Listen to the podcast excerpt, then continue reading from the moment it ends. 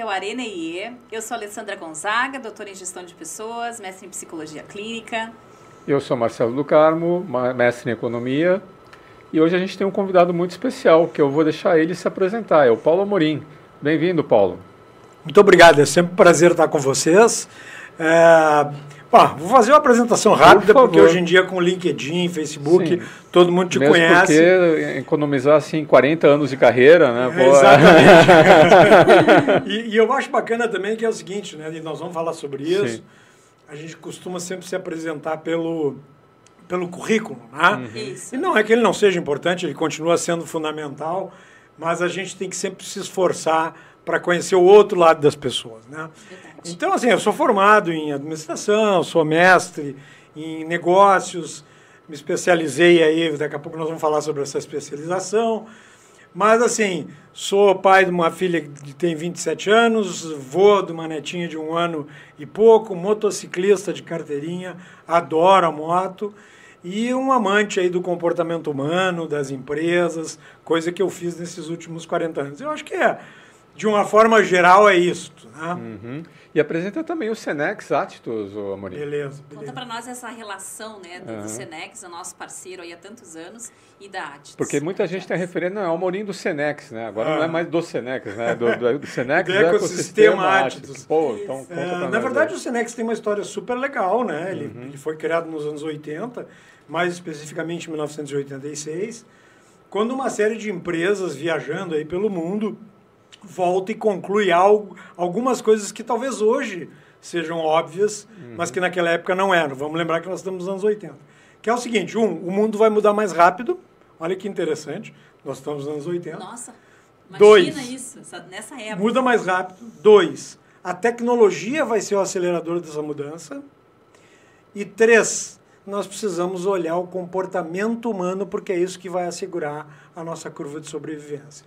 Essas empresas voltam, eh, eram 21 empresas na época, mas entre elas estão Todeschini, eh, Grupo Randon, Marco Polo, e procuram no Brasil algo que não fosse inglês, né, porque a gente ainda tem uhum. o desafio do inglês, e encontram nada em, em português. E resolvem então criar um centro de excelência empresarial que vai então atuar no comportamento humano das empresas, dos líderes das, da gestão, com uma missão que ela vai continuar mesmo, ela não vai mudar. É, mudar as pessoas para que as pessoas mudem as organizações, para que a gente mude a sociedade. Bem, vamos agora fazer um fast forward né? uhum. de, dos anos 80 para 2021.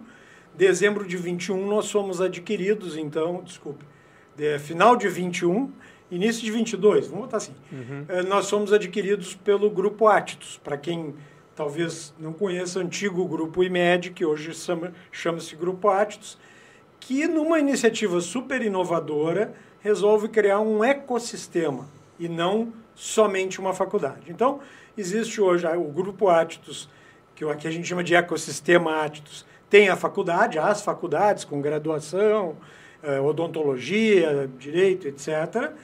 Tem empresas de inovação, que é o caso da Semente Negócios, tem empresas que trabalham com o governo e com startup, que é o caso da Wise e o IDEA, e o Senex, como eu vou usar um termo que ainda ele não encaixa muito ainda para mim, como uma escola de negócios. Então, o Senex faz parte desse ecossistema e como parte desse ecossistema ele vai continuar trabalhando no desenvolvimento de lideranças de pessoas em geral e depois a gente pode falar um pouquinho mais. Uhum. Mas essa é eu me apresento como do ecossistema Actus, mas o Senex, enquanto organização, e já fica o spoiler, vai ter um lançamento aí em dezembro, uh, vai haver uma comunicação aí, que tem alguns ajustes que nós vamos fazer que são bem interessantes aí. Que legal. Que legal.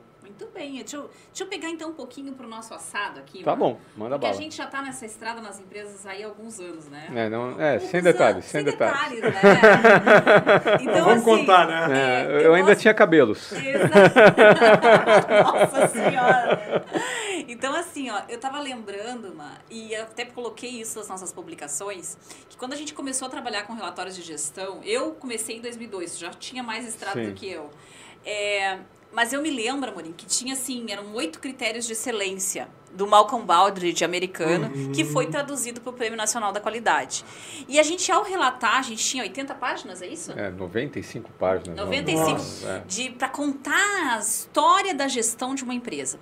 E chamava muita atenção, e eu até perguntei para o Marcelo naquela época, que o critério 1 era chamava-se liderança. E o critério 6 chamava-se pessoas.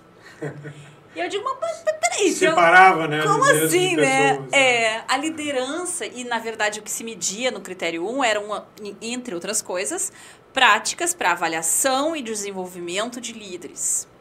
E toda a parte de RH, propriamente dito, capacitação, os próprios sistemas de trabalho, o trabalho, a questão toda da qualidade de vida no trabalho, era lá no critério 6. Então, É. eu, eu acho interessante, assim, tu contar pra gente como é que foi a tua experiência desse tempo em que líderes não eram pessoas. Por que, por que, que fazia sentido separar o desenvolvimento de liderança do desenvolvimento em geral em de geral da empresa. Tu viveu isso no RH, Essa é uma pergunta, uma questão bem interessante, até porque às vezes a gente esquece de olhar para a história para entender onde a gente está. Isso Uhum. mesmo. E eu vou um pouquinho antes do Amorim, eu vou lá para a Mesopotâmia, Muito bom. ah, que foi a primeira vez que a gente ouviu falar em liderança no mundo. Líder, gestor, era alguém que recebia uma dádiva divina. Um Deus vinha e dizia, aliás, tem líderes que ainda acham isso, mas isso é uma- é, vinha e recebia, do- lá, de, "Ó, tu vai ser o líder aqui do meu, sei lá, da minha Mesopotâmia, porque eu sou Deus e eu estou dizendo. Né? Logo depois a gente evolui para a Idade Média, e, e na Idade Média se atrela a liderança à nobreza, a título. Uhum. Então, se eu sou lorde, eu sou, eu tenho, vamos dizer assim, a- eu posso liderar. Né? Que aí já é uma coisa herdada, né? Que já é uma coisa herdada e que é da nobreza. Então, a gente ainda tem né, rei eh, Sim. hoje no mundo, mas naquela época tinham muitos reis, né? então se herdava esse negócio. E só na Revolução Industrial foi quando a gente trouxe uma visão organizacional para o líder. Só que quando a gente traz a visão organizacional para o líder lá na Revolução Industrial, qual é o modelo que nós copiamos? Nós mo- copiamos, e vejam bem, isso não é uma crítica, são constatações, nós copiamos o modelo do exército americano, ou do exército em geral. Não precisamos falar do exército americano. Tem alguns registros, inclusive, que falam de associação à questão do escotismo também, Isso, né? A liderança e o exatamente. escotismo. Mas- Movimento escotismo. Em um resumo, se a gente puder dizer assim, é uma ideia, uma ideia de hierarquia forte, onde o, o maior manda, o, o mais, o outro obedece e não se questiona. tá? Não, não se questiona isso. E a gente traz essa abordagem, a gente fala em comando e controle, né? A gente traz essa abordagem para dentro das organizações, que era o modelo que tinha. Então, é, eu tive a oportunidade de passar por esse comando e controle. Aí, aí vamos chegar na Amorim, né? O Amorim viveu o comando e controle, como era bom, né? Ah, que fácil, né? Tô brincando aqui, mas Tu tu mandava, mandava, e ninguém te, te né? Dizia assim, ó, se o cara começar a te questionar muito, tira, porque esse cara aí Era o manda quem pode, obedece quem tem juízo. Exatamente. E fica quieto porque eu sei mais do que tu e tu não pode saber mais, mais do que eu. Né? Aliás, isso ocorreu também nos bancos escolares. Né? Aham. Então, eh, houve essa, essa evolução e aí a gente caiu no que a gente pode chamar hoje de liderança inspiracional. Tem 238 Nossa. mil nomes Subtítulos para liderança. liderança, né? Mas que traz uma figura de um líder que não é aquele líder do nós e os líderes. Ah, Aliás, eu Ah. tive, me lembro de passagens do meu gerente dizer nós do grupo gerencial e vocês na empresa. Né? Não, nós empresa. Aham. Então traz uma, uma abordagem muito mais colaborativa. Eu acho que a gente vai poder ter a oportunidade de falar um pouco mais sobre isso. Mas o líder passa a ser alguém que inspira, que tem que inspirar, que eu tenho que acordar de manhã e dizer eu quero ir trabalhar com a Amorim. tá? Sim. As pessoas querem isso, eu quero isso. E vejam, não tem idade para isso mais. Não, não tem. tá? Então, é, eu, eu tive a oportunidade de viver o- o- a cadeia de comando e controle, que ainda existe, a gente sabe disso, na nossa, na nossa cultura, e também de experimentar, vamos dizer assim, toda essa parte inspiracional de um líder que não é eu mando, tu obedece, que é um líder que interage e, e- e que vamos dizer assim, aparentemente é mais difícil. Uhum. Aparentemente. Porque não era mais fácil antigamente quando a gente tinha controle e comando. Parecia que sim. Porque né, tu mandava, obedecia, ninguém te questionava. Mas a gente fica se perguntando, mas será que as pessoas davam tudo de si? Será que eles contribuíam com o que tinham que contribuir? Será que numa cadeia de comando e controle as pessoas têm liberdade para se colocar? Né? Então eu, eu diria assim, hoje, já tendo vivido toda essa história, eu trabalho desde 82, é, eu posso dizer, não, é mais fácil, aspas no que eu vou dizer, ser um líder inspiracional e etc., do que era naquela época. Não fácil no sentido da liderança. Uhum. Talvez liderar seja mais desafiador agora. Mas do ponto de vista de atingimento de resultado, de enga- engajamento de pessoas, nós estamos num momento bem melhor do que a gente teve. E aí soma essa ideia do o, vamos treinar os gerentes e vamos treinar as pessoas, as pessoas estão. O RH está lá. Aliás, o RH assumiu o papel dos gerentes durante muito tempo. né? Muito tempo. Nós não vamos entrar aqui na história do RH, mas ele assumiu, né? Sim. Lá no início eu me lembro, eu, eu peguei a época em que tu chamava a pessoa e dizia assim, pega a tua carteira de trabalho e te apresenta no departamento pessoal. Aham. Ou seja, o líder não demitia. Aham. tá? Então vocês veem como é que vai se criando essa cultura. Né? Então realmente é, houve uma evolução muito grande, na minha opinião. Porém, como toda boa evolução, muitos desafios vieram juntos. Eu acho que é esse que a gente tem que explorar um pouquinho mais aí para frente. Tu sabe, Mari, é, tu, tu, tu foi lá para Mesopotâmia, né? Eu não, eu não vou tão longe assim, né? A gente tem alguns treinamentos de liderança que a gente faz, que a gente faz exatamente isso. A gente percorre né, modelos de liderança ao longo das décadas. Ah, im- impressionante o Fayol, né? Da época da Revolução Sim. Industrial que tu colocou. Os princípios do Fayol, às vezes a gente entra em empresas hoje, você vê lá, né? eh, Estamos no, no século 21, né? E você vê os princípios do Fayol, né? Ali na estampados na Tempos e empresa. movimentos lá do, do, Sim. Nossa. do E o- Charlie Chaplin. E o Fayol era militar, né? O Fayol ele era Sim, um, sim. um coronel do exército, ele se envolvia na construção de infraestrutura, etc. E ele que meio que colocou essa hierarquia, né? Mas ainda os militares, uma coisa que eu descobri outro dia, né?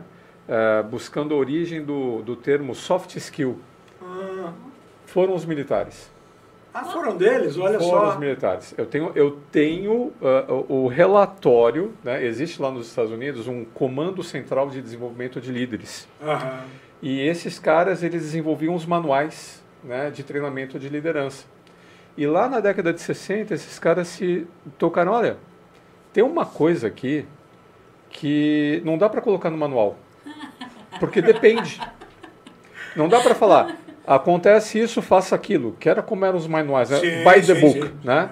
Não, depende. Depende do risco, depende da situação, depende do contexto, depende do cenário. Pai, como é que a gente vai fazer isso? Como é que a gente vai chamar isso? Ó, vamos chamar isso de soft skill, que é uma habilidade né, que esse líder tem que ter, que vai depender da situação, ele vai ter que ter a capacidade, o discernimento de ele por si só definir o melhor curso de ação. Vê. Foi uma quebra de paradigma. Eu preciso te mandar esse relatório. Manda, manda, porque eu quero ver, eu quero ver. esse E tu relatório. estava falando, me lembrei agora, É. que o próprio Exército já está mudando o seu modus operandi. Não a hierarquia, porque isso tem a ver com Forças Armadas, com uma Uhum. Sim. questão de segurança nacional e etc. Mas se a gente voltar e pegar a operação ah, que capturou Bin Laden, Uhum. ela já foi uma operação colaborativa por células e não hierárquica. Sim. Porque Com eles chegaram à né? conclusão que se eles fizessem hierarquia, primeiro ia ser complexo, Uhum. segundo ia vazar. Uhum. Então nós vamos trabalhar com células e pods, vamos usar o nome de agora. Meio que imitando a tática do inimigo, né? Isso, pods, squads. Aham. Vamos lá e num determinado momento, quando a gente tiver tudo ok, junta Sim. E a gente tomar ação. Isso me faz lembrar a nossa proposta lá, a nossa proposta no, no PDEC, que a gente tem o, o módulo de desenvolvimento de equipes e inteligência emocional, né? Tenho a honra de ser facilitadora lá, o- no programa de desenvolvimento comportamental do Senex. E a gente fala exatamente essa diferença entre team building e teaming. Porque o teaming é essa coisa de eu construir soluções em grupo enquanto o jogo tá rolando. É. E, e garantindo a segurança psicológica para que as pessoas possam decidir e implementar em tempo mais ágil. Aliás, é interessante, né? Porque eu, eu trabalhei durante 12 anos numa empresa multinacional, posso dizer, porque vocês vão achar no meu currículo, qualquer um que estiver nos escutando, a Dell Computadores, né? E a Dell tem um modelo matricial, porque ela chegou à conclusão que ela não conseguiria crescer do tamanho que, né, que chegou a ser. Eu vou arriscar, acho que hoje deve ter 130 mil pessoas em Nossa. sei lá quantos continentes, etc. Exatamente montando este tipo de estrutura que eh, facilita, vamos botar assim, tu exercer a liderança. De novo, eu não quero dizer que exercer a liderança é fácil. Agora, eu quero saber de ti, Amorim. Eu quero, e é sincero, isso é uma pergunta que eu Ah, sempre vai de curiosidade. dedo, olha, vai perguntar de sim. Não, dedo, claro. Né? Porque de- dessa diferença, né, dos líderes são pessoas, os líderes não são pessoas, essa brincadeira que a Ali falou que era a nossa piadinha interna, né? É. Agora a gente vai falar com pessoas, agora a gente vai falar com líderes, a gente falava nos bastidores, assim, É. né? Ah, essa, ah, ah, essa questão dos militares, né? Então, eu tenho um cara aqui que ele tem que lidar com a complexidade, eu tenho que lidar com a incerteza. E eu tenho um cara aqui que eu tenho que proteger esse cara da incerteza e da complexidade. Até mesmo porque esse cara ele não vai saber lidar com a incerteza e com a complexidade e numa situação de estresse, numa situação de, de perigo iminente, pode até causar uma revolta da tropa. Então a tropa tem que, ó, tá tudo bem, né? E daqui para cima tá tudo mal. E até criou-se uma barreira de vidro, né, de, olha, certas informações não podem, né, descer Descer. para a tropa porque vai causar insegurança, vai causar ansiedade, etc. O pessoal vai perder produtividade, etc. Então, líder trabalha com complexidade, líder trabalha com esse material mais difícil de trabalhar, essa tomada de decisão, incerteza e complexidade. Mas aí uma pergunta que eles não responderam na época, eu quero saber da tua experiência. Se desenvolve isso, Amorim? Um camarada, né, ele consegue atravessar esse muro do, de pessoas para liderança e aprender a lidar com incerteza, aprender a lidar com complexidade. Soft skills se E aprende. deixa eu aproveitar a carona na pergunta do Marcelo, então. É. Eu tive uma vez um treinamento que justamente tinha uma gestora de uma área mais técnica, não vou dar o nome da área aqui para não ficar criando aqui o clichê, né? É. Mas de uma área mais técnica, desesperada, porque disse: Eu sou uma excelente especialista. Só que agora estão pedindo para eu cuidar de gente, de pessoas. Então, pegando carona, dá para treinar? isso é dá pra nato ou isso se desenvolve? Eu, eu vou dizer, pra, bom, resposta pura, direta, curta, se desenvolve. Tá? Ah, eu gosto de olhar para comportamento. Comportamento muda. É, possível, é possível mudar o comportamento. Talvez essa seja a grande afirmação.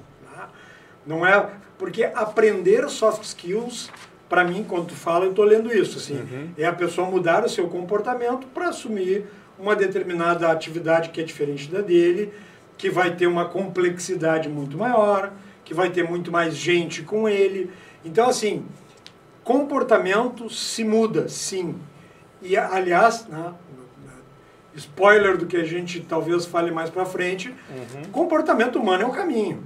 É tá? verdade. E o que eu acho interessante, porque quando a gente olha lá o Senex de 1986, as pessoas disseram assim, comportamento humano é o caminho. Só que talvez naquela época, por não ter tanta informação, nós tá, mas e como é que eu faço esse caminho? Uhum. Isso Ah, aí. Por onde é que eu vou, né? Hoje nós temos ferramentas, hoje nós temos ah, ah, assessments, nós temos profissionais que nos ajudam, que, que vocês sabem que é o caso de vocês da Conexão IE, que ajudam a fazer esse... De, nem é um depara, né? Porque depara dá a impressão que tu larga o resto e vai para um outro lugar, né? É um DD, né? É daqui para botar mais alguma coisa. A gente está no mundo do E, não está mais no mundo do OU, né? É, Agora, tem algumas ferramentas aí, então, ferramentas não, tem algumas segredos, vamos dizer assim, né, que Estratégias, eu gosto é, de dizer. estratégias, isso, boa, boa palavra, que eu acho assim que é importante, mas tem uma coisa fundamental nesse negócio todo, que é uma palavrinha simples, que talvez muitos antropólogos eh, usam, usem ou tenham usado, para diferenciar o tal do ser racional do ser irracional. Tá? Mas eu não quero aqui entrar na, na discussão semântica, mas eh, que é a vontade. Nós somos o único ser neste planeta que fazemos as coisas porque queremos ou porque não queremos. Tomar. Claro, eu tô falando de gente normal, tá, gente? Então, assim, tu só vai matar se tu quiser matar. Né? Tu só vai mudar se tu quiser mudar. Tu só vai correr se tu quiser correr. Ah, e o típico exemplo do exercício, né? Ah, meu Deus, que, que, que horror ir para academia. Mas tu sabe Precisamos. que é- tu precisa ir para academia, que exercício é, é importante, aeróbico, muscular. Então, tu, com a tua vontade, tu faz esse movimento. né? Enquanto os demais seres ditos, eu não gosto muito dessa palavra, irracionais, eles reagem por instinto. tá? Um urso, ou ele ataca ou ele foge, né? porque ele vai se defender. Eh, Ele precisa sobreviver, então ele vai comer. Vai...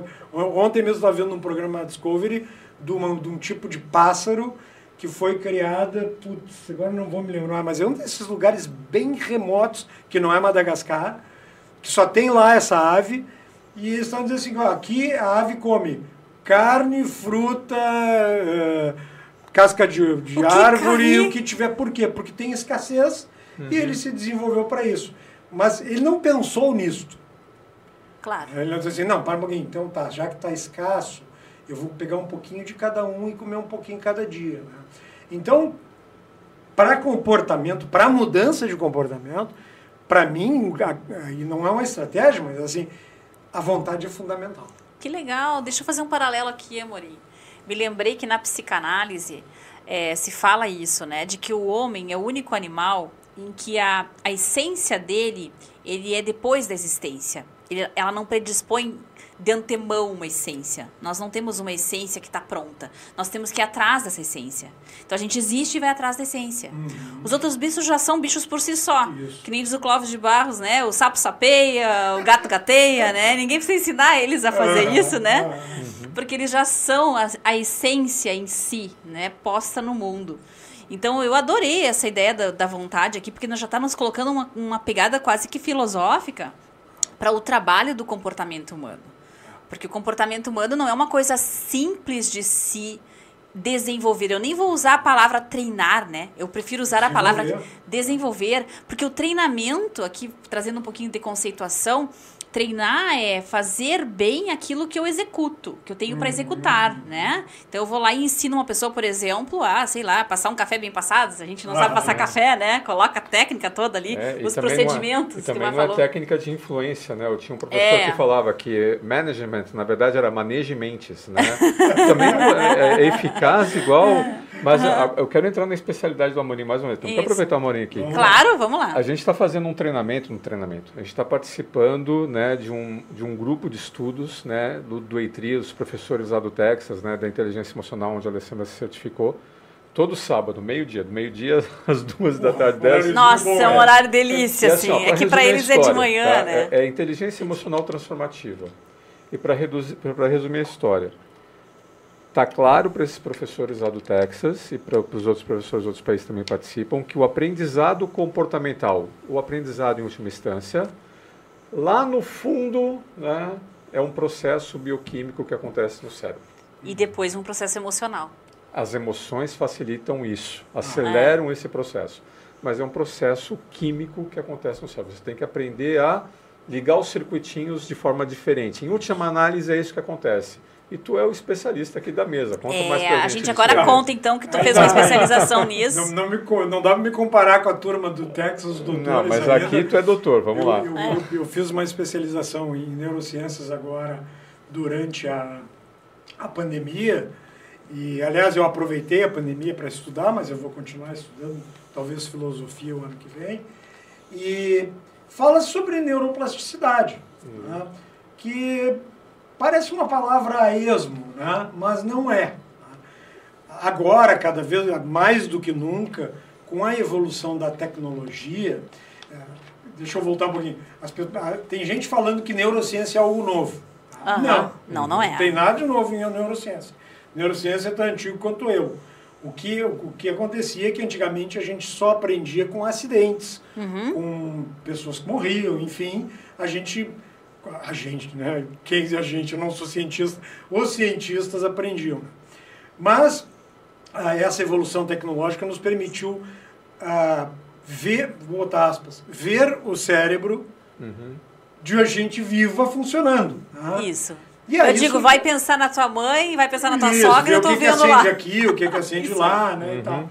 E aí essa neuroplasticidade, e eu, eu gosto, gostei muito, para mim parece, não pareceu óbvio, porque eu estava aprendendo, agora parece óbvio, que é o seguinte, é, a neuroplastici- neuroplasticidade é a capacidade que o nosso sistema nervoso tem de se moldar, de se adaptar, de se ajustar do ponto de vista estrutural e funcional por experiências. Ó, esse que é o ponto, ó. E este, esta palavrinha do final, para mim, ela É é tudo. maravilhosa. assim.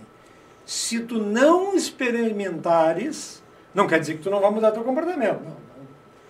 Ah, tudo que a gente aprende de uma forma ou de outra muda o comportamento. Claro. Um, Mais ou menos. Mas se a gente quer efetivamente, né, como tu falaste, mudar, eh, como é que tu usaste, desenvolver o comportamento, a gente tem que entender que são experiências que criam novas sinapses. Eu, eu não vou entrar aqui, sinapse é a comunicação entre os neurônios. Né? Eh, Já, já foi comprovado que a gente pode construir novas sinapses, alguns neuromitos já foram derrubados, que, por exemplo, a gente envelhece e emburrece. É, eu me lembro Ah. que tinha na minha época de escola. Época de escola é bom, né? Porque a gente vai ter escola o resto da vida, né? a Morim tá pensando com todas as especializações em fazer no ano que vem também, né? Mais um curso. Mas assim, do- quando a gente estava no ensino fundamental e médio, se dizia que uma pessoa desenvolvia seu cérebro, ou crescia o cérebro, até 18 anos de idade no máximo. Que era o equivalente ao terminar o crescimento do corpo, Isso. terminava o crescimento do cérebro. Deu. Aliás, teve uma época que a gente media o grau de inteligência Isso. pelo tamanho do cérebro. Isso aí. Pessoas com cérebro maior, em tese, Era mais. se eram mais inteligentes do que as com cérebro menor, que já está comprovado. Mais um Não. neuromito. Aliás, fica para uma próxima bate-papo, Aham. também já, tão- já foi comprovado que o nosso cérebro ele é feminino e masculino. Ah, eu adoro esse tema. Existe Isso aí uma vai tese ter que. De doutorado na Europa, de, de uma moça, eh, em que ela submete uma série de testes ci- científicos e que dependendo do tipo de, vamos dizer assim, de momento, de situação, e os, os neurônios, os dendritos e etc., adquirem um formato, aspas, mais feminino ou mais masculino. Ai, que lindo! Então não existe sexo para o cérebro. Aham. né? Que Ah, aí acaba validando o conceito de arquétipo. Olha que legal, já faz a conexão com a psicanálise junguiana isso aí. Sim. Exatamente. Então, que assim, legal. Quando a gente fala em neuroplasticidade, é, isso não acontece sentado em casa de pantufa assistindo TV. Aham. tá? Não acontece, me desculpem, quem estava pensando nisso não vai ter isso. Vai talvez aprender alguma coisa que está ouvindo na TV e olhe lá, dependendo do que estiver ouvindo, vai desaprender alguma coisa. E é o pior, a forma mais pobre, né, esse aprendizado da TV, porque não só pelo conteúdo que a gente não está nem comentando aqui, mas pelo que, pela redundância, né? Pela imagem que me faz eu não precisar imaginar. Exatamente. Porque a imagem já me é dada, né? Então vocês veem uma coisa assim, eu adotei uma prática, já que a gente está compartilhando práticas aqui, eu adotei uma prática de todos os anos me permitir aprender algo que não tem a ver comigo. Que fantástico. Tá? Isto não significa que eu vou aprender 100%. Por exemplo, eu teve um ano, a minha filha ainda, eh, antes dela ir para o Panamá, ela foi para o Panamá, depois ela voltou, eu e ela resolvemos fazer violão. Nossa, que dificuldade. O dedinho tá? ficou com calma. Eu consegui na primeira arrancada ali do New York, New York, mas eu fiquei naquele ano dedilhando, tentando, olha aqui, olha ali. Agora eu comprei um defumador para mim. tá? Eu vou defumar, estou estudando defumação. Mas Amorim, isso é inútil? Não, isso não é inútil. Isso é, isso é tua, não é acelerar, mas tu ativar a tua neuroplasticidade. Isso aí. É como tu dirigir um carro a vida inteira e de repente vai dirigir moto. Tu vai ter que montar eh, conexões diferentes. É aquele conceito de forever learning que tu tem nas tuas palestras, né? A gente vai ter que aprender pro resto da vida agora, né? Exatamente. Mais um tem tema mais- para vir para cá para Areneia Aham. com a Morim. Nós vamos ter que Quando te a gente- agendar aí amanhã. É, quando a gente Aham. fala de lifelong learning, e aliás, quero fazer um, um- um- um- Como é que eu vou dizer assim? Chamar a atenção para quem está nos escutando. Muito cuidado no que é tendência e no que é modismo. Uhum. Mas quando a gente fala em lifelong learning, é isso. É assim, ó, meu amigo, eu, eu costumo dizer assim, se existe uma coisa que o nosso cérebro tem como missão é aprender. Ele aprende quando ele, sei lá, quando a gente está no útero da mãe, aí já não estou tão especializado ainda para dizer até quando, e ele só para de aprender quando eu morro. Uhum. Isso está comprovado cientificamente. Quando tu morre, inclusive, a zona, a zona branca e a cinzenta fica um vão, assim, só aparece o teu córtex cerebral, por isso que se determina a morte cerebral. Então, pessoas que estão, aspas, mortas em coma, acontece isso. Bem, se é verdade isto, eu preciso criar ferramentas para aprender. Claro. Eu não posso esperar que alguém venha e me diga o que vai fazer. Uhum. Como era na época dos anos 80, que eu ficava sentado e dizia assim: Ah, eu não sei usar, eu vou dar o nome Visical, que aqui para os mais velhos eles conhecem, mas para os mais jovens era o antigo, é, é o atual Excel. Tá? Ah, eu não sei Excel porque a empresa não deu nenhum curso de Excel. É. Uhum. Meu amigo, só um pouquinho. É, foi essa época, né, que a pessoa se formava e seguiu a vida inteira naquela profissão, né? Hoje em dia, a cada 7, 8 anos, você está mudando. Então, assim, uma das né? coisas que para mim adiantou muito, eu sempre fui um cara muito indignado com as coisas. Eu tinha uma pessoa no CPD, Centro de Processamento de uhum. Dados, que era um andar onde ficavam aqueles computadores enormes, e quando dava pau na folha que eu tinha que virar o fim de semana trabalhando, dormia no sofá lá do banco, nós tínhamos uma pessoa, que eu não vou dar o um nome, mas assim, aí eu disse, o que, que houve? Ele abriu uns relatórios, dizia, não, porque o label, o string, o não sei o quê. Eu fui estudar programação. Digo, esse cara não vai me enrolar. Uhum. Eu fui estudar programação, programei em Basic, programei em Mumps, programei em Assembler, programei em Clipper 5 e parei, porque eu não quero ser programador. não era suficiente. Mas assim, tu tem que fazer um movimento, uhum. porque senão ele não corre. Então, esse pela experiência para mim é o que conversa com o mundo atual quando a gente for, for falar de formação de líderes. Ah, e aí deixa eu fazer dois paralelos então. Ah, vamos ver se teve alguma coisa de insight. E vem o ciclo Kolbe, eu sei que você vai falar nele. Tá, e você fica então para a próxima tá pergunta. Tá, tá, A gente já está começando a ficar assim, amor. A gente, a gente adivinha o pensamento é um do outro. processador aqui, viu, é, Maria? A gente já tá com, A gente começa a se adivinhar com Se chamava na época do core. É, é core. a gente está com os dois, dois aqui. É, tem um processador matemático. é, com certeza, esse eu deixo contigo. Mas eu ia comentar o seguinte, Amorim. Tem duas questões embutidas aí nessa tua afirmação do aprendizado pela experiência. A primeira delas, eu acho que é a questão das novas mídias, a questão de que as pessoas estão muito mais no mundo virtual e inclusive imagético e as equipes estão trabalhando muito mais nessa coisa híbrida.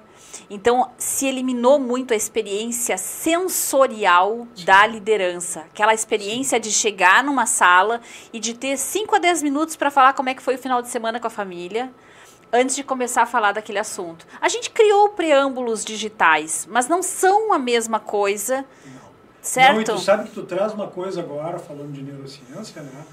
Que é o seguinte, a memória de longo prazo e aprendizagem para o nosso cérebro ele, ela, ela precisa deste movimento para que ela seja guardada. Que movimento? Hoje, e eu, eu, eu, sempre gosto de dizer que eu estou falando do cérebro de hoje, uhum. porque daqui a pouco nós estamos 20 anos à frente e o cara vai dizer, pô, o cérebro mudou. Claro que mudou, ele vai mudar. Aliás, nem o, o, as uhum. nossas sinapses não eram iguais, não são iguais às que eram antes. Mas olha só, ele precisa do cheiro, do sabor, do mapa tridimensional. Exato. Ele precisa ter dimensão. Uhum. E tudo isso vai facilitar a aprendizagem dele.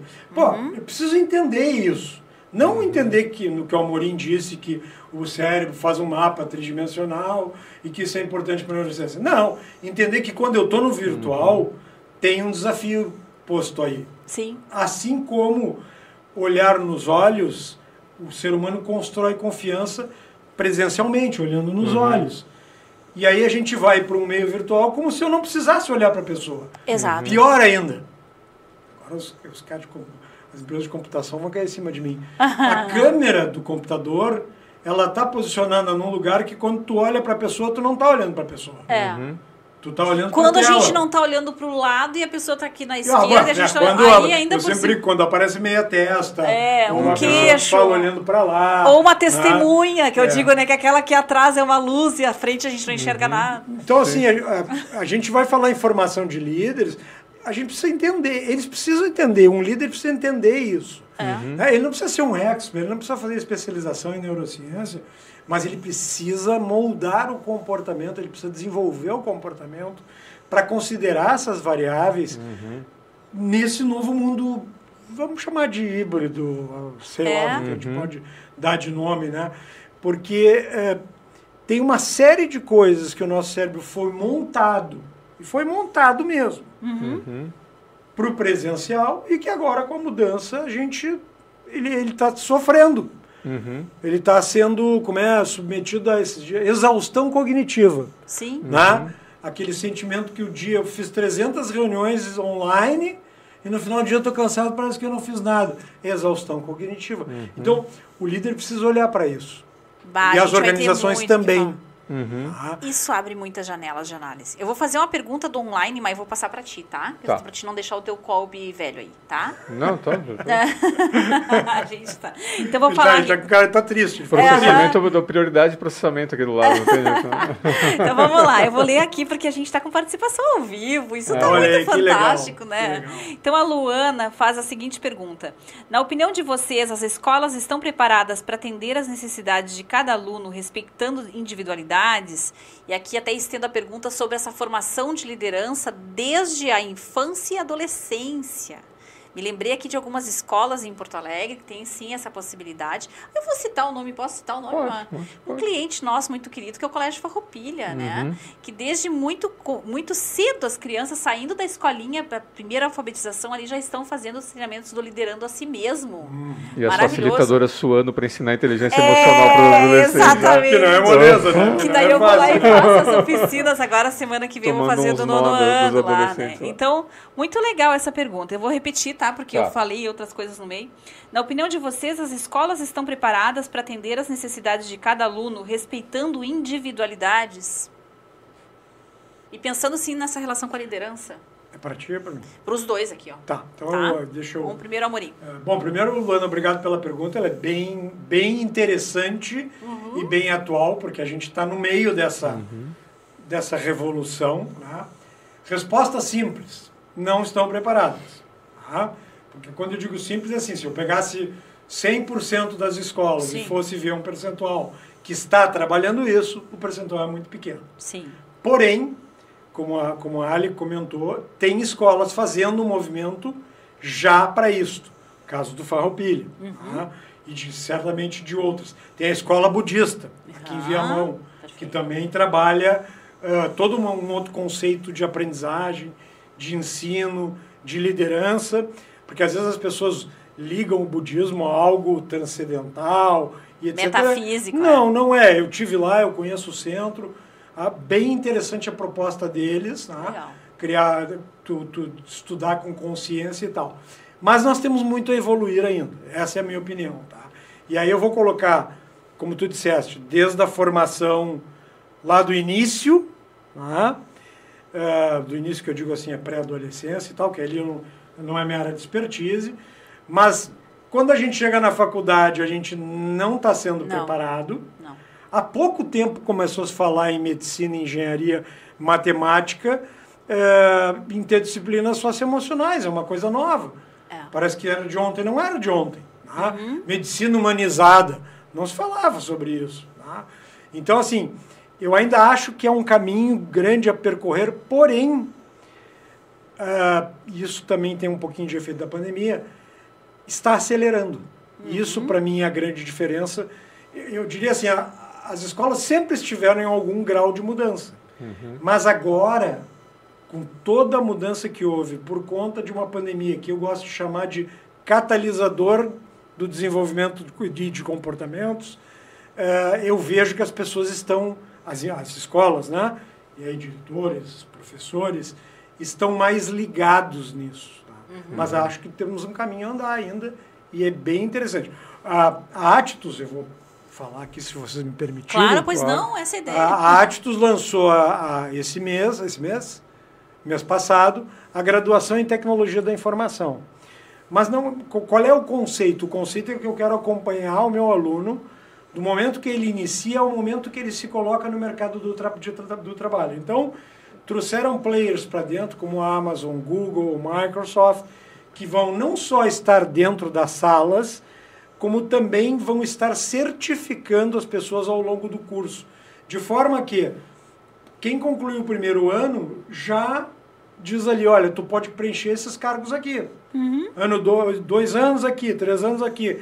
E mais, depois eu vou comentar um pouquinho mais, a gente está dentro do Instituto Caldeira e a graduação de TI vai ser dentro do Instituto Caldeira, por quê? Para poder circular num polo de inovação e ser exposto para as empresas. Isso já é um movimento de um olhar que ele transcende um aprendizado técnico e vai para um aprendizado de vida, que eu acho que agora a gente tem que falar mais de ser integral. Isso aí. Uhum.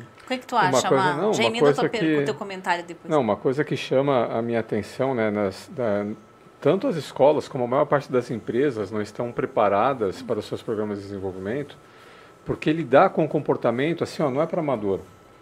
É, por exemplo, não é todo mundo que tem, como no, no Senex, lá o PDEC, o Programa de Desenvolvimento Comportamental de Líderes, módulos ligados a saber trabalhar com emoção, módulos de inteligência emocional.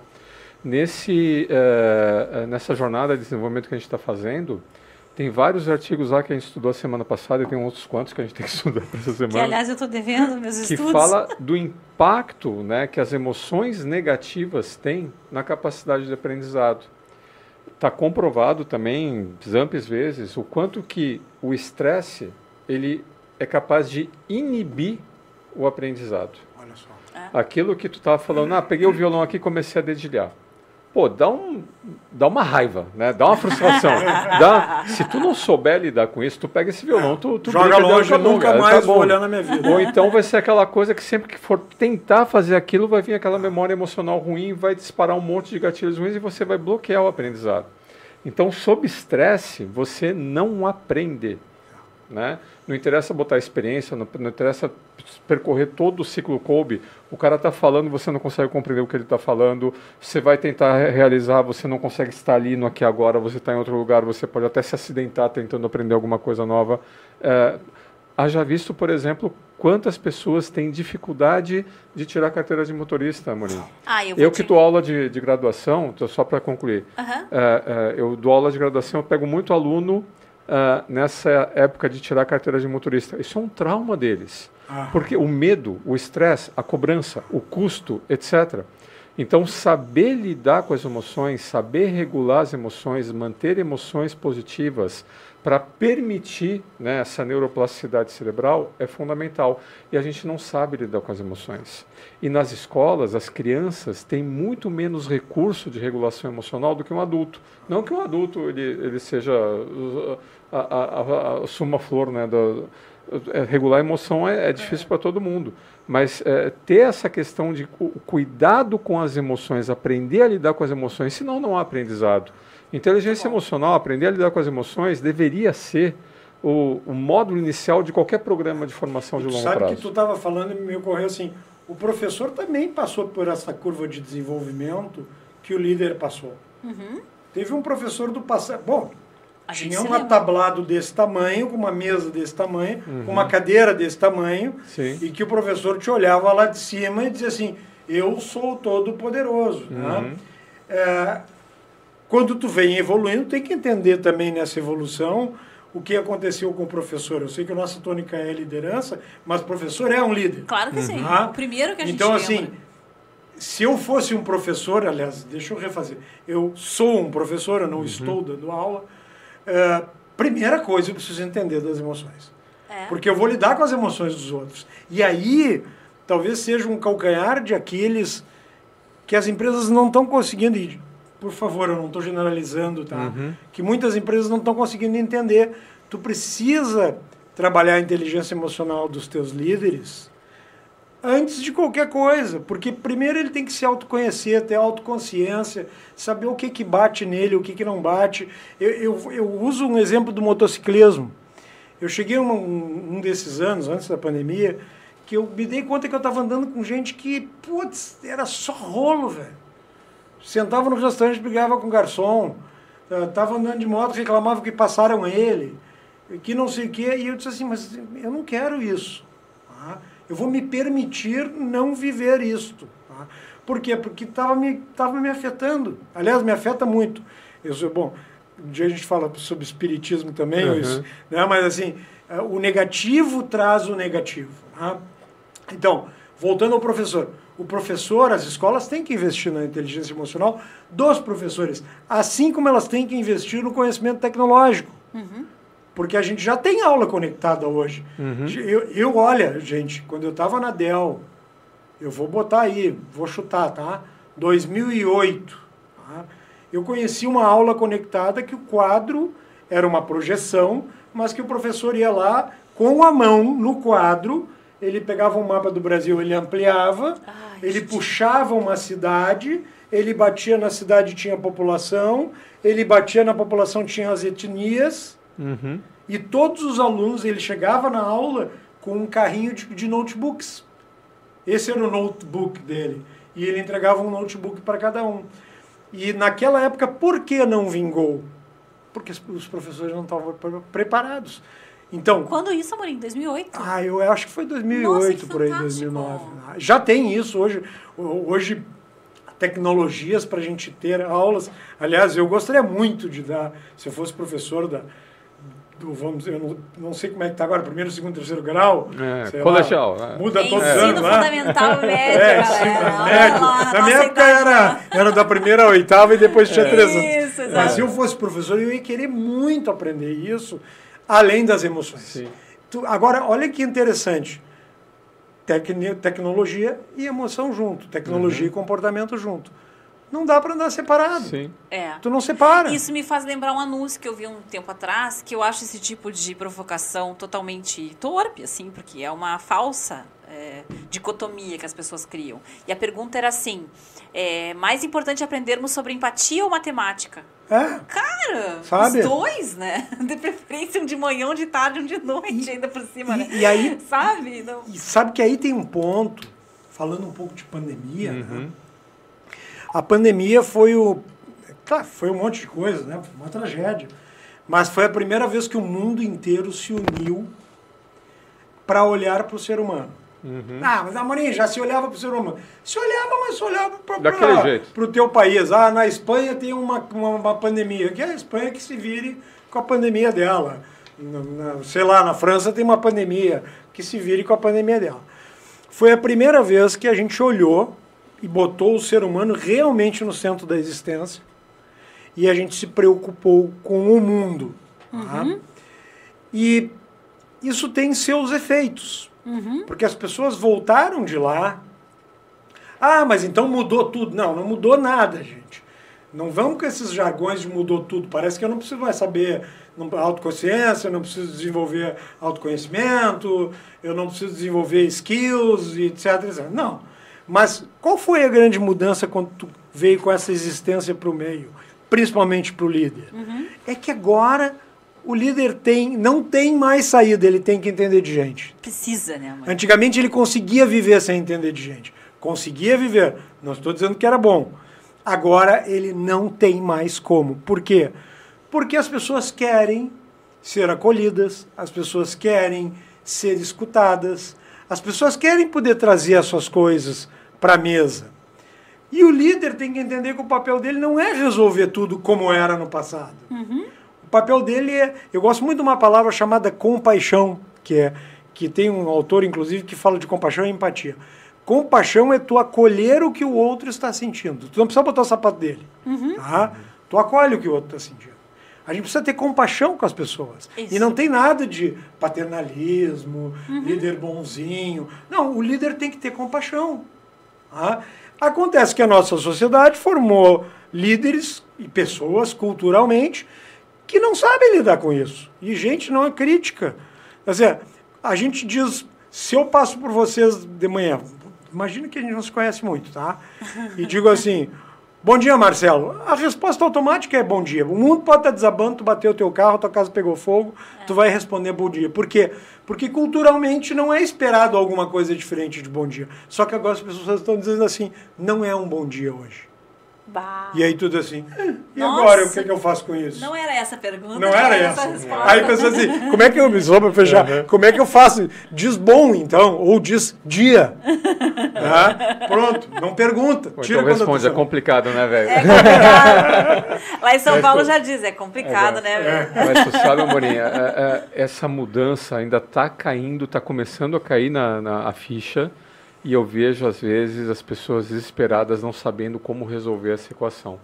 Tu sabe que tudo que acontece aqui no Brasil acontece com uma certa defasagem, né? Sim.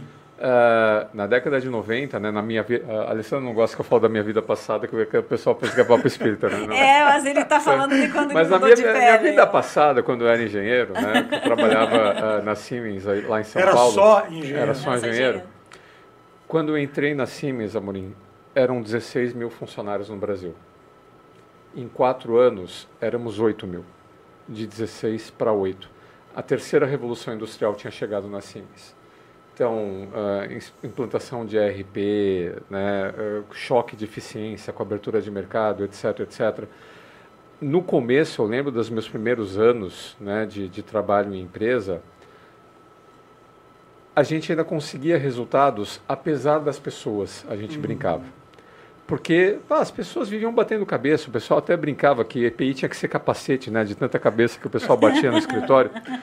Mas com o enxugamento promovido pela tecnologia da informação, as pessoas que ficaram, que foram ficando, são realmente essenciais. Não dá mais para abrir mão. Né? Hoje, de fato, as, as- as empresas são feitas das pessoas. E as pessoas que estão lá, estão lá porque são necessárias. Porque o que foi possível automatizar, terceirizar, ah, colocar na forma de um autosserviço, etc., já foi. O que sobrou, sobrou porque é complexo, porque é risco, porque depende, porque é um trabalho criativo, etc, etc. Não dá mais para não lidar com as pessoas. Eu lembro nesse downsizing, né, a gente tinha um, um- um- líder, ele tinha quatro funcionários, cinco funcionários né, sob sua gestão. Então, A gente conversava às vezes horas né, sobre desenvolvimento. Havia uma prática, diálogo de desenvolvimento, que uma vez a cada dois meses eu tinha uma reunião só para falar sobre minha carreira. Olha que absurdo. Nossa, dois Quando o meses, pessoal olha o fez, luxo. quando o pessoal fez esse downsizing, tinha um líder para 40 pessoas. E esse líder era o engenheiro alfa. Era o cara que nem olhava para o teu olho, de tão engenheiro que ele era. Né? E aí as empresas, como é que a gente resolve isso? Ah, Sara, cara, põe essa autoavaliação aqui, faz o pessoal se autoavaliar nesse checklist. Tá, e se ele for oportunista, avalia você também ele. Mas eu não conheço ele. Pede para os pares deles avaliarem ele. Vamos fazer uma Olha como é 360. que nasceu. Tá, mas e daí? É, o, que- o que, que eu faço com esse resultado? Não, conforme aqui a gente tem um, um menu corporativo aqui de treinamento, manda o cara fazer um treinamento. Porra, mas sabe assim, as pessoas eh, ainda estão brincando de lidar com, com pessoas. Tu Legal. traz um ponto aqui que para mim assim, ó, falando em formação de liderança, em preparo de liderança, e eu, eu adoro quando tu diz assim, olha, não dá, não dá mais. Quem ficou vai ter que liderar. Uhum, E, e partindo do pressuposto que liderar é cuidar do outro, uhum, e de novo, por favor, não confundam isso com ser bonzinho, uhum. porque quem não entrega resultado, não entrega É resultado. um take care, né? É, isso, é um, é um carinho, Uhum. né? É um cuidado. É uma coisa mais ampla, assim. Quer dizer assim, mas Amorim, eu, eu, pá, eu não tô afim, eu acho que é muita mão de obra. Deixa de ser líder. Uhum. Porque a tua responsabilidade hoje é tão grande como um gestor, uma organização, e eu não estou medindo o nível aqui, tá?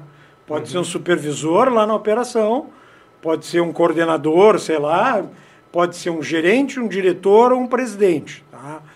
Não é mais opção do líder dizer que ele não vai trabalhar o comportamento, que ele, que ele não vai lidar com isso.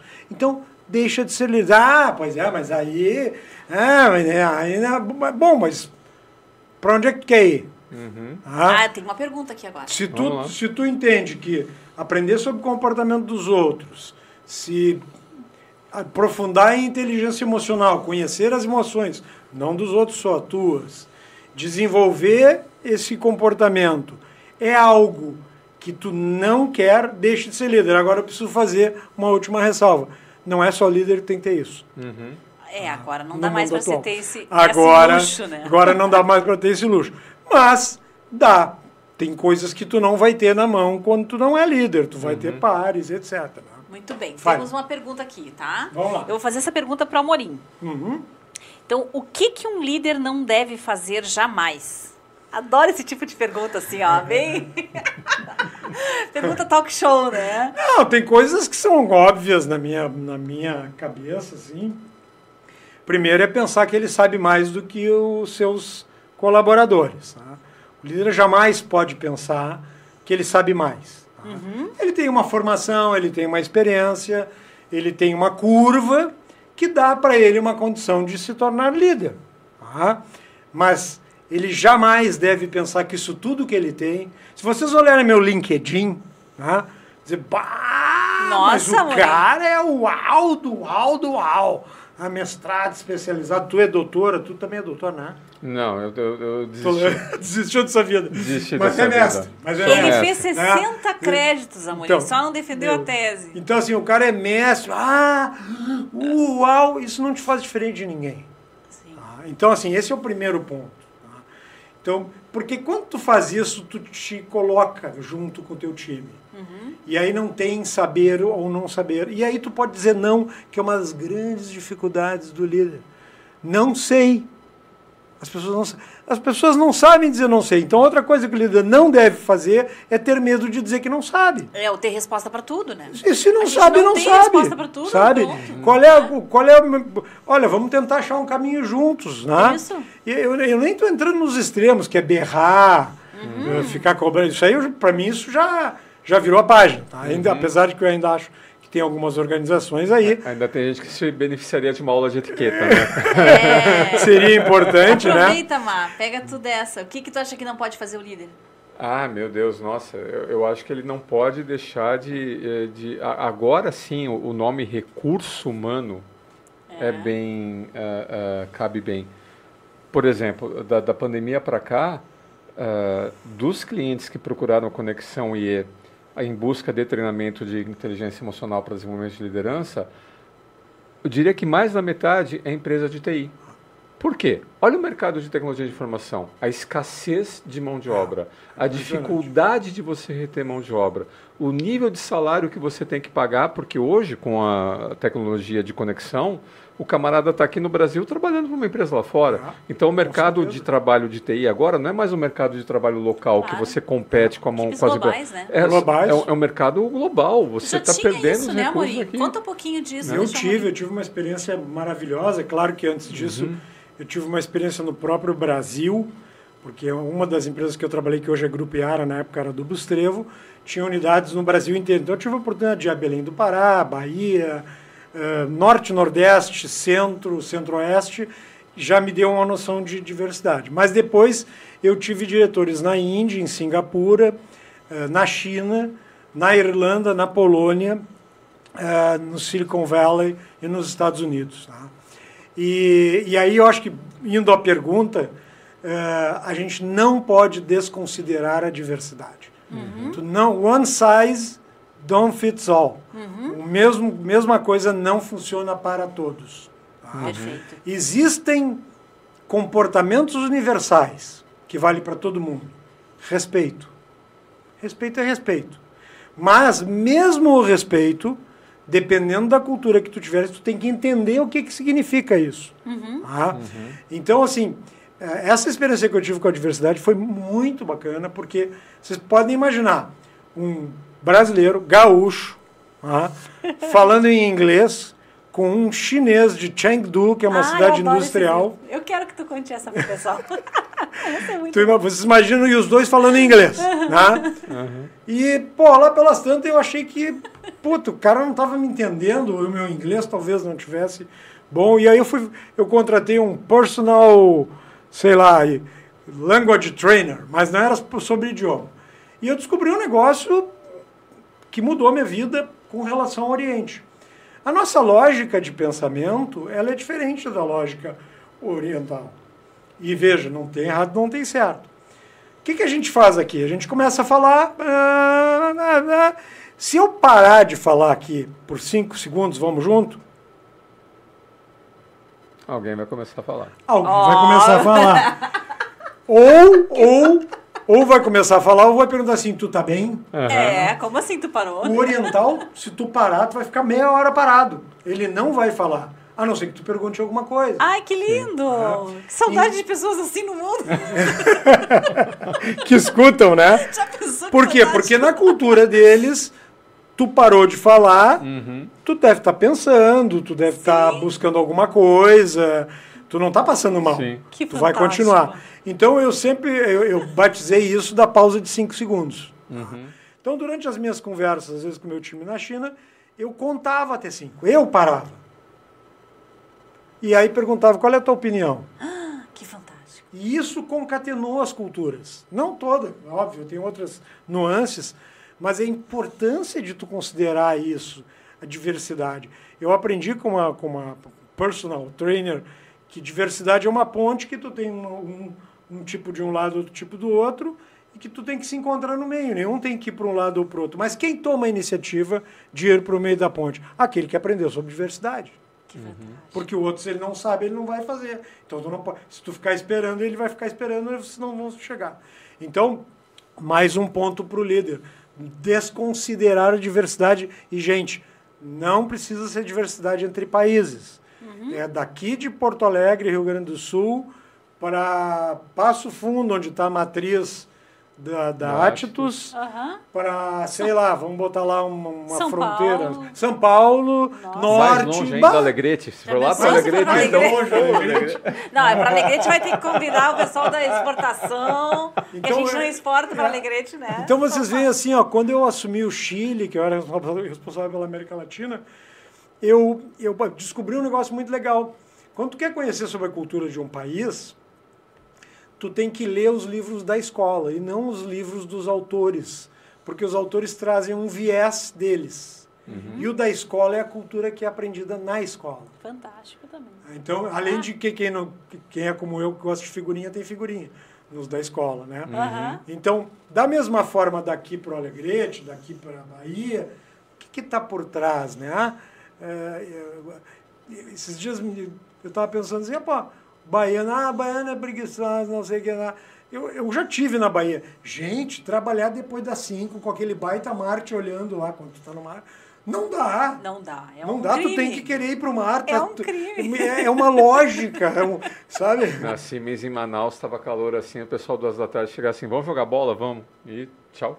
Nossa. O pessoal saía para jogar bola. Então, assim, é, é, só para fechar o que o líder não deve fazer, é isso, é desconsiderar a, a diversidade, desconsiderar o comportamento, desconsiderar a história das pessoas.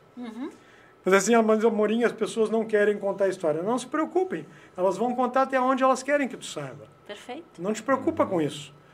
Tu, ah, mas eu não sei quando eu vou ser invasivo. Não te preocupa. Let it go, que é a música do Frozen lá. Né? Isso aí. Let it go. Vai mais, vai mais leve. Né? E tu Muito sabe bom. até que na inteligência emocional, no, no modelo de Harvard lá que tu ensina na- nos, nos cursos lá do, do Senex, na parte ali da, do perceber a emoção nos outros, né, que a empatia ajuda a fazer essa ponte, tem também lá uma, uma competência que é a sensibilidade ao contexto, né, Ali? Uhum. Que é assim, pô, tem alguma coisa errada aqui, eu não sei bem o que está acontecendo, não é para alguém, é para essa situação que você falou, não, peraí, que Que tá é um errado feeling, aqui? que é essa coisa de se Esse dar conta. feeling, o popular semancou, que É. se fala no interior. Fulano não Sim. tem semancou, né? Tem alguma coisa errada. Então, tá, mas vamos lá. Tem, É. Bombou pergunta aqui. Vocês Tá, estão há lá. duas horas Como é falando que nós aí. de tempo aí? Só eu- eu Então, nós já passamos de uma hora e eu gostaria que a gente já se encaminhasse pro finzinho, né? Porque senão o podcast vira Tava tão uma- bom. Tá tão gostoso, né? A Tá. gente já está a uma hora e cinco de podcast. Muito gostosa a conversa. Então eu quero primeiro saudar aqui o Diego lá do Que está nos acompanhando, Opa! né? Não vai um ter abraço. aumento, Diego, não vai ter Ó, aumento. não vai? Vou pontuar que o Grande Diego está aqui. Senex. Grande parceiro nosso, né? Tem duas perguntas aqui e vocês podem escolher qual delas vocês vão responder. Vamos fazer Tá, assim? não, então então Amorim tá. Então o Amorim, claro, nosso Claro. convidado de honra. E depois tu comenta em cima, amor. Tá bom. Então vamos lá, ó. Então a pergunta da Fábio é: como me tornar um líder mais competente e engajar a equipe? A gente já falou bastante sobre isso, né? Mas aqui eu acho que essa coisa de como é que esse líder poderia começar a trabalhar a sua competência. E paralelo a isso, aí parecida com essa pergunta da Fabiane, a pergunta da Luana, novamente a Luana aparecendo aqui, ó. O Diego riu aqui embaixo, dando risadinha amarela para nós. Aqui. A, a paralela à pergunta da Fábio sobre como se tornar mais competente, a pergunta da Luana. Quais as melhores ferramentas de autoconhecimento que um líder deve usar para se desenvolver? Eu vou deixar de autoconhecimento para vocês, que vocês são Tá. mais experts do que eu. Tá bom. E vou para a primeira, que é só repete a pergunta. Vamos lá, é... pergunta da Fabiane. Como me tornar um líder mais competente e engajar mais a equipe? Assim, ah, eu começaria por um trabalho de autoconhecimento, que depois vocês vão falar que ferramentas tem. Uhum. tá? Porque eu acho que é fundamental para um líder. É, fundamental para um líder que ele se conheça para poder lidar com os outros. tá? Então, assim, trabalhar seu autoconhecimento, olhar para dentro. E, gente, assim, ó, eu quero deixar bem claro, porque às vezes ah, tem executivo que me escuta e diz assim, "Ih, mas lá vem o Amorim para pular fogueira, abraçar árvore. Não, não é pular fogueira, é abraçar árvore. Autoconhecimento tem a ver com tu, tu conhecer realmente como é que tu funciona, às vezes até reações químicas que tu tens, emoções que tu aflora. Então, assim, eu- eu começaria por aí, por um olhar para dentro, para poder, a partir de, eu me conhecer, eu investir em conhecer o outro. tá? E a partir desse conjunto de eu me conhecer e conhecer o outro, eu construir uma relação colaborativa. Uma relação onde não tem perde. Todo mundo ganha. tá?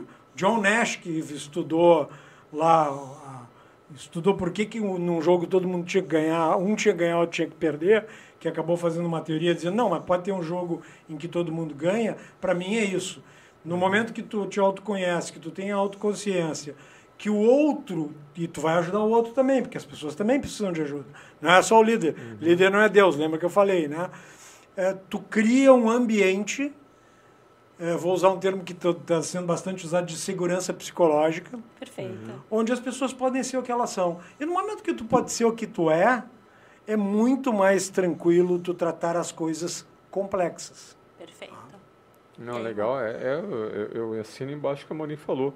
Ah, Outro dia a gente estava até conversando, né, Ali, que fizeram essa pergunta para nós, né, num, num, num- num treinamento aí. Ah, Nós somos a régua que nós usamos para medir o mundo. E essa régua pode estar viesada.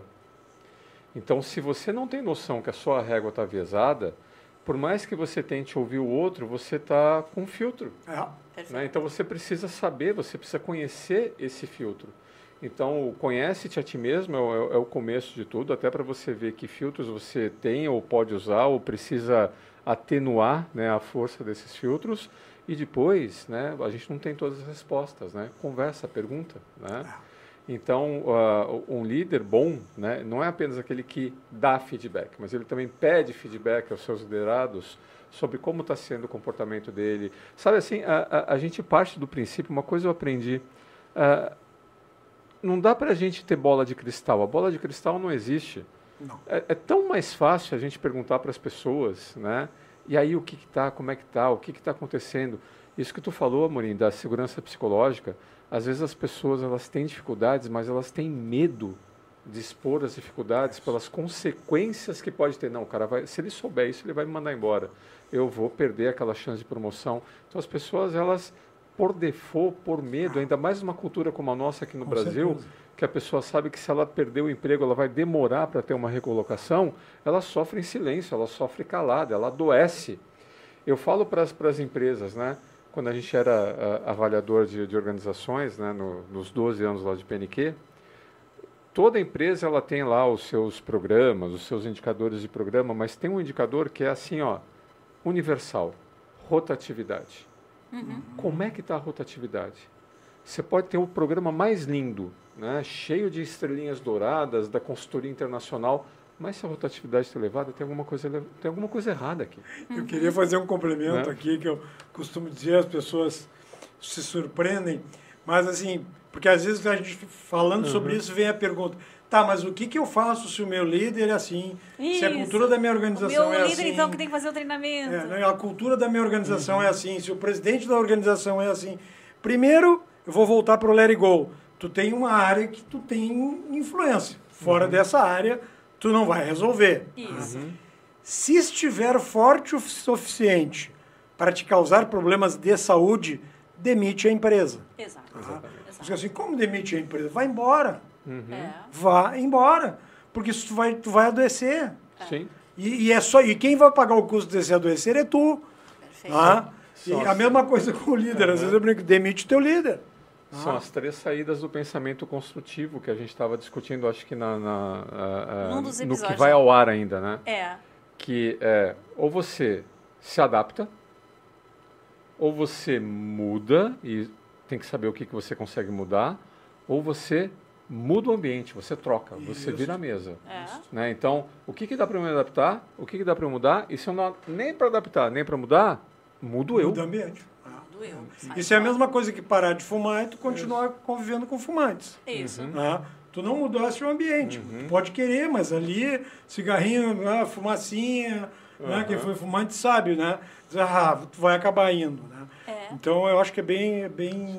Tá, deixa eu complementar essa, e aí eu já vou passar para a Morim para nós encerrando, Isso, tá? a Morim encerra. Então, amarrando o que vocês disseram sobre autoconhecimento, ou sobre como é que a gente começa a se desenvolver como líder, eu diria que sim, começa com a gente, e eu acrescentaria o que vocês disseram, a importância da gente conhecer um pouquinho sobre motivações humanas, sobre comportamento humano, sobre tipos de pessoas, se a gente quiser usar a palavra tipo, tipologia, ou sobre particularidades das pessoas e das suas personalidades. O líder que conhece um pouco mais sobre o ser humano se torna um líder melhor. Então, só para complementar aqui a ideia de vocês.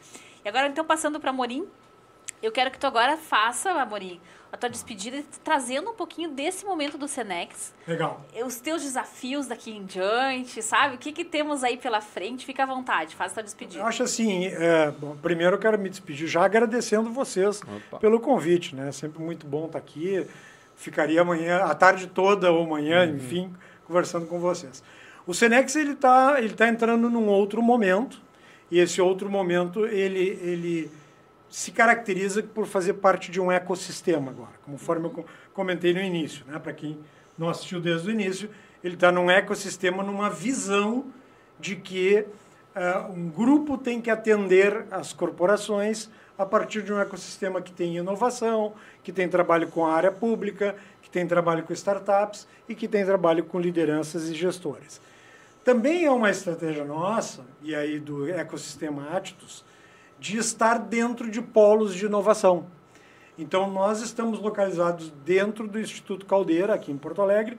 Quem quiser, por favor, já fica o convite para nos visitar. né? A gente pode apresentar, fazer um, um tour. Eu não conheço, eu, eu me perco ainda um pouquinho lá, mas eu, eu, eu até me, me ofereço fazer um tour.